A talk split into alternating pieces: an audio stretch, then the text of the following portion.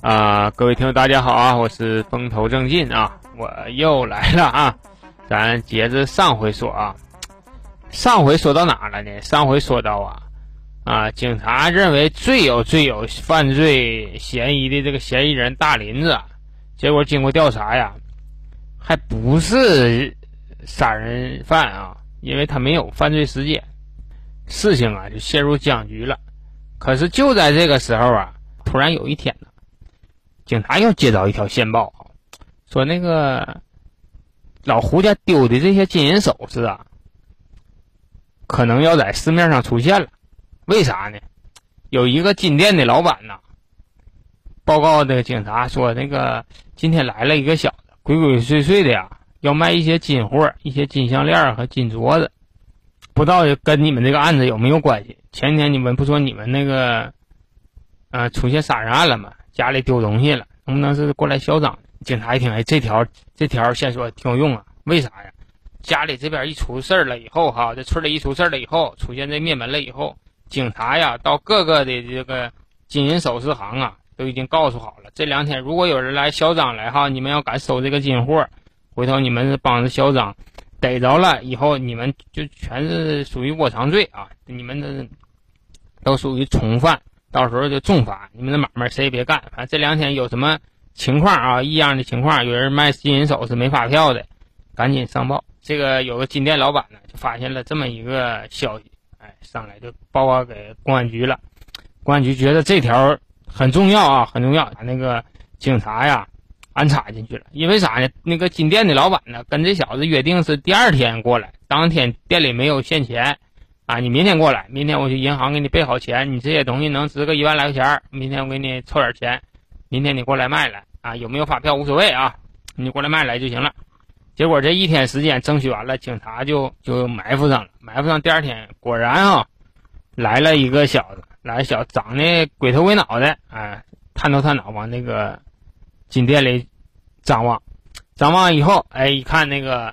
金店老板一看啊，是是昨天要卖金货那小子，然后你又跟他表面上打讪，哎呀来了大兄弟，东西拿来没？啊拿来了，这兜里啊掏出来个小包，包里一打开呀是几件金银首饰，全是女士的，往那柜台上一放，哎，这包一打开，再一回头一看，警察上来了，马肩同龙二倍，行了，抓起来吧。这一抓这小子，这小子就有点堆水了，有点堆水了，马上一马上就怂了啊，一下人就瘫软下去了。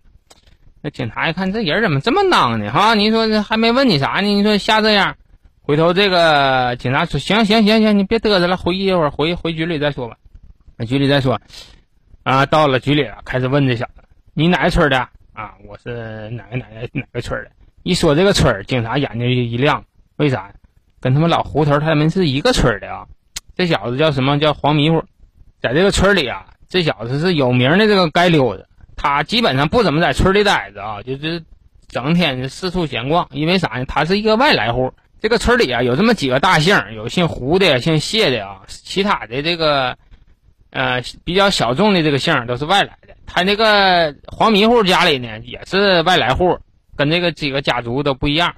他家呢？他父母死的早，完就剩这么他这么一个一个人，四十来岁了，家里造的穷的啥也没有啊，啥也没有。就是说他就不应该有金货，按他来讲，就他那种家里的生活条件，这个金银首饰没办法解释。你说你搁哪来的？你说这金银首饰搁哪来？家徒四壁的，你就能变出来金银首饰？警察就说：“行了，你这个咱也别说别的了，你把你那个犯罪事实交代一下吧。”你看你怎么入室抢劫杀的这四口人，说详细了啊？不说详细了，我告诉你说，敢有点隐瞒，我给你重判。这黄迷糊说什么？交代什么玩意儿？交代你的杀人过程，那四个人你当时怎么打死的？那钱怎么抢的？为什么嚣张啊？这事儿说一说。嚣张？还装傻呢？你怎么？你这钱哪来的？钱大风刮来的？钱，钱钱，那个我我捡的，你捡的，我他妈的天天都搁外头溜达，我怎么捡不着呢？你捡的，这警察就气急败坏，一寻思这这人都都给你抓着了，人赃并获了，你这人怎么还？搁这狡辩呢？就寻思上去就给他上点死刑了。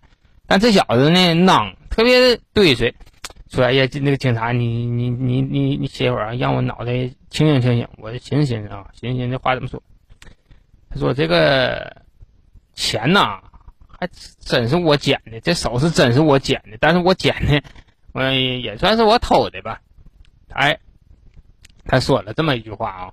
那警察说：“那行啊，你不管怎么的，你把这个事儿圆了，我听听是怎么回事。”他说：“呀，我呀，村里啊。”没啥正经工作啊，你打听打听去。我这个是个街溜子，一天没没啥正事儿我天天搁那个外边晃。我这两天呢，不是打完粮食闲着没事嘛，村里有不少那个假巧，我就到个树林子里，我就是上点巧网，嗯，套点巧。这套巧啊，这个东北这边比较多啊，就套那个麻雀。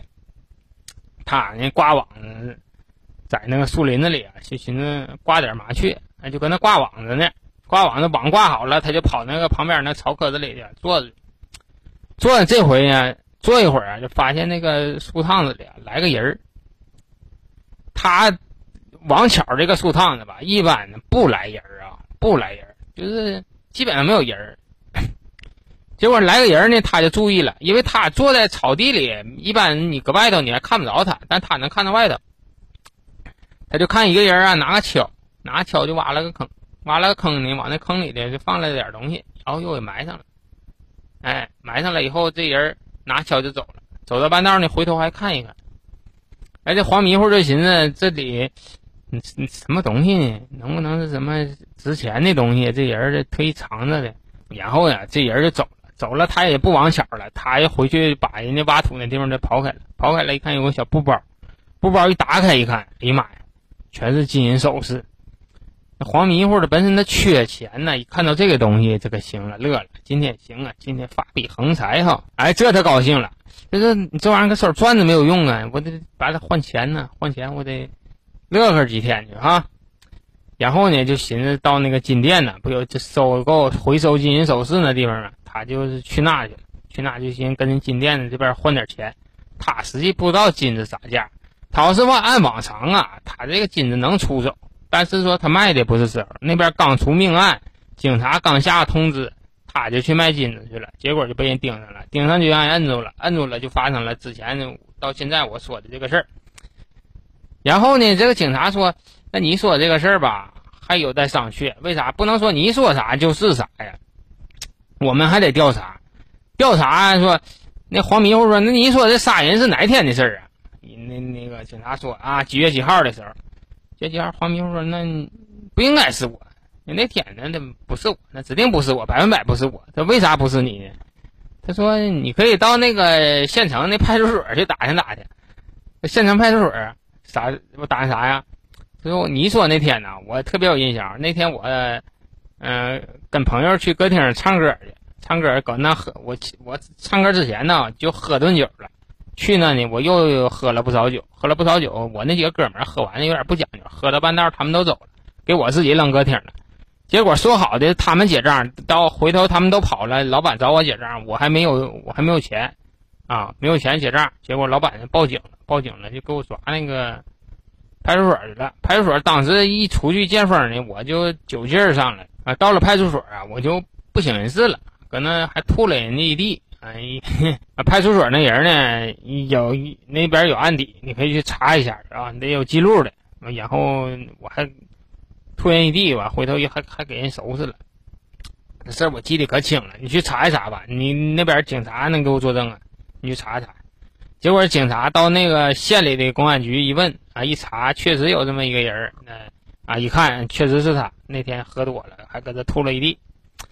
哎呀，这条线也死了哈。这条线儿死了，你们这这事儿他妈谁干的呢？哈，有点儿查不着眉目了。